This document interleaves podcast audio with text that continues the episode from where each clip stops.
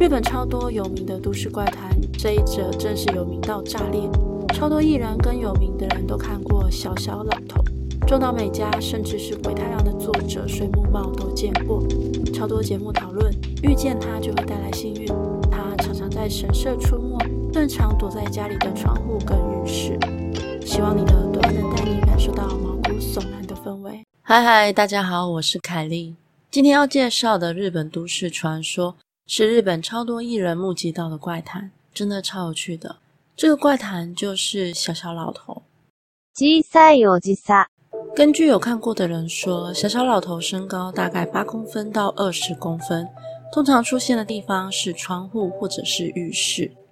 但是神秘的是，有时候也会看见他们在路边运送空罐，或者是依附于树木上。日本甚至有设立小小老头的留言板跟讨论区。 日本许多艺人也常在节目里谈到目击小小老头的经验。大部分看到他的人都说，小小老头通常都穿着绿色的运动服，但似乎有时候也会以西装出现。但基本上他并不会对看见他的人有害，反而会带来好运哦。二零零九年，日本东京电视台节目やりすぎ工事有一个以讲述日本传说而为人所知的人关小夫， 他就说，在关东中部的神社内有妖精会依附在参拜者身上。演员地场浩师表示，他也经常前往该神社，并且曾经目击小小老头出现。虽然节目未有透露神社的名字，但大家都在谣传东京都的大宫八幡宫就是小小老头的住处。而在二零一一年，一张于昭和四七年，也就是西元一九七二年，在秋田县拍摄的照片中，出现了十五公分长的小人。该照片连同妖怪研究家山口敏太郎的解说一同刊登在报章上。而我搜寻了一下妖怪研究家山口敏太郎，发现他也有出了几本关于妖怪的书。有日本妖怪大百科、世界妖怪大百科，还有图说百鬼夜行等等。有兴趣的可以在说明栏点击连结。其实看起来真的就是像图鉴一样。接下来我会分享几个日本艺人目击到的经验。第一位是 video 的冈田准一，他说他曾经看见小小老头和小小老妇在拉扯家中的水。黑赖纯在小学一年级的时候。曾经为了捕捉锹形虫而将鞭炮扔入树洞里，然后就听到小小老头的咳嗽声，并且遭其责骂：“烟雾让我很不舒服啊，笨蛋！”接着，小小老头便爬上了树。室友梅子，室友梅子应该是最早公开说有看到小小老头的艺人。他说他在浴室哭泣的时候，小小老头突然出现，并且鼓励他，但是因为他自己太害怕了，他就用。莲蓬头将小小老头冲走，小小老头当场应该是觉得很傻眼吧，想说我好心出来安慰你，你还把我冲走。那另外呢，室友梅子也有说，她曾经看过穿着睡衣的小人做着体操，也有看过小小老头利用芳香蜡烛的火来取暖，也看过小小老头利用全身来操作智慧型手机。另外呢，还有小小老头穿着写有“春田”二字的外套。重嘛，他说到他出门扔垃圾的时候，曾经看见身长约三十至四十公分的小小老头骑着自行车，他吓得大叫一声，然后就把垃圾随手扔了。结果没想到的是，隔天早上他起床后，他发现应该已经扔掉的垃圾居然散落在他的棉被附近。土岐田利子，他以为床的附近会发现小小老头，最后却在他的被子下面发现。中岛美嘉，我觉得这里面最有名的就是中岛美嘉了。他说他曾经在房间躺着看电视的时候，发现骑着哈雷摩托车的小小老头正从眼前经过。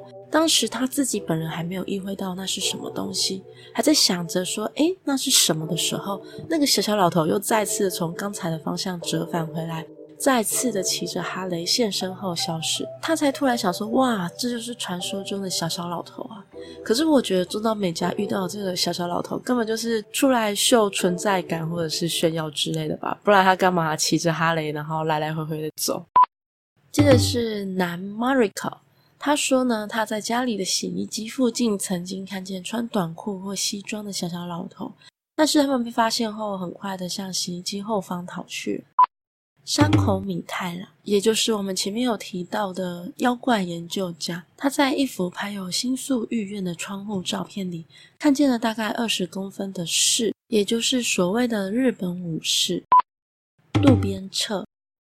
跟妻子神原玉惠还有母亲在旅馆投宿的时候，他隔天早上看见了小小士突然出现，并且将放在屋内的草莓吃掉。也曾发生过，因为家里的监视系统显示出现入侵者，他便赶快去看到底是发生什么事了。结果他发现了一个大概三十公分长、上半身赤裸、样貌像老鼠的小人，逃去车库的车轮下面。从那之后，每次到了晚上十二点。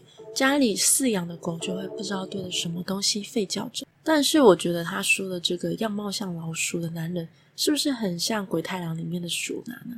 其他目击者还有道川纯二、大岛优子、小野惠令奈、木下优树菜、仓池明日香、小池荣子千秋、长濑智也、冰田雅功、平山绫、松皿初音、水木茂、森久美子跟柳原可奈子。这些艺人都曾经在不少的电视节目上就是引起话题。那有些专家认为小小老头其实是小妖精，因此呢，也有人认为这些人看到的小小老头就是来自于一本绘本《丑鼻头图鉴》，样子就是之前在台湾很红的《丑鼻头农场经理》。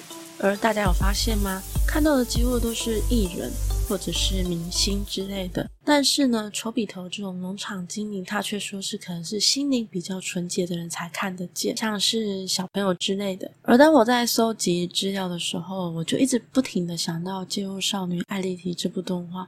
另外呢，小小老头也有出扭蛋，他的名字叫做《扭来扭去小小老头》。看了一下，其实很疗愈，都想要转个几组来放家里了。